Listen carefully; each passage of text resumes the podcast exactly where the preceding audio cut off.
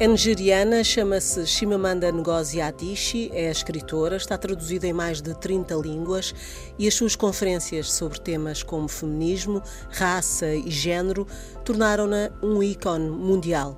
Chimamanda nasceu em Enugu, Nigéria, em 1977. Aos 19 anos foi estudar para os Estados Unidos, experiência que, nas palavras da escritora, lhe deram a oportunidade de estar atenta a questões como da raça.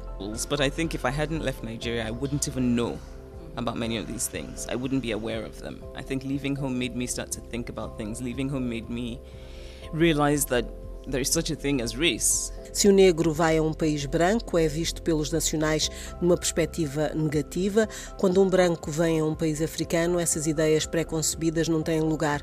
Ou seja, não são só questões relacionadas com a ignorância, mas também de poder e sobre questões que eternizamos sobre nós próprios, diz a escritora.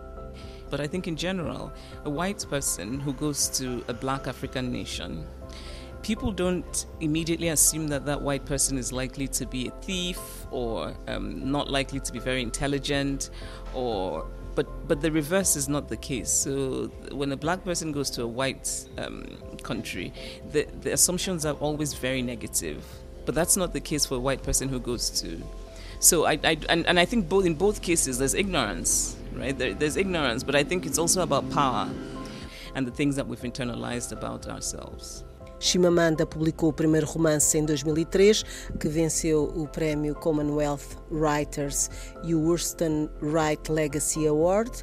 Meio Sol Amarelo, que em 2020 foi considerado o melhor romance dos 25 anos do Women's Prize for Fiction, o romance Americana, o livro de contos A Coisa à Volta do Teu Pescoço e os ensaios sobre feminismo Todos Devemos Ser Feministas e Querida Joelle.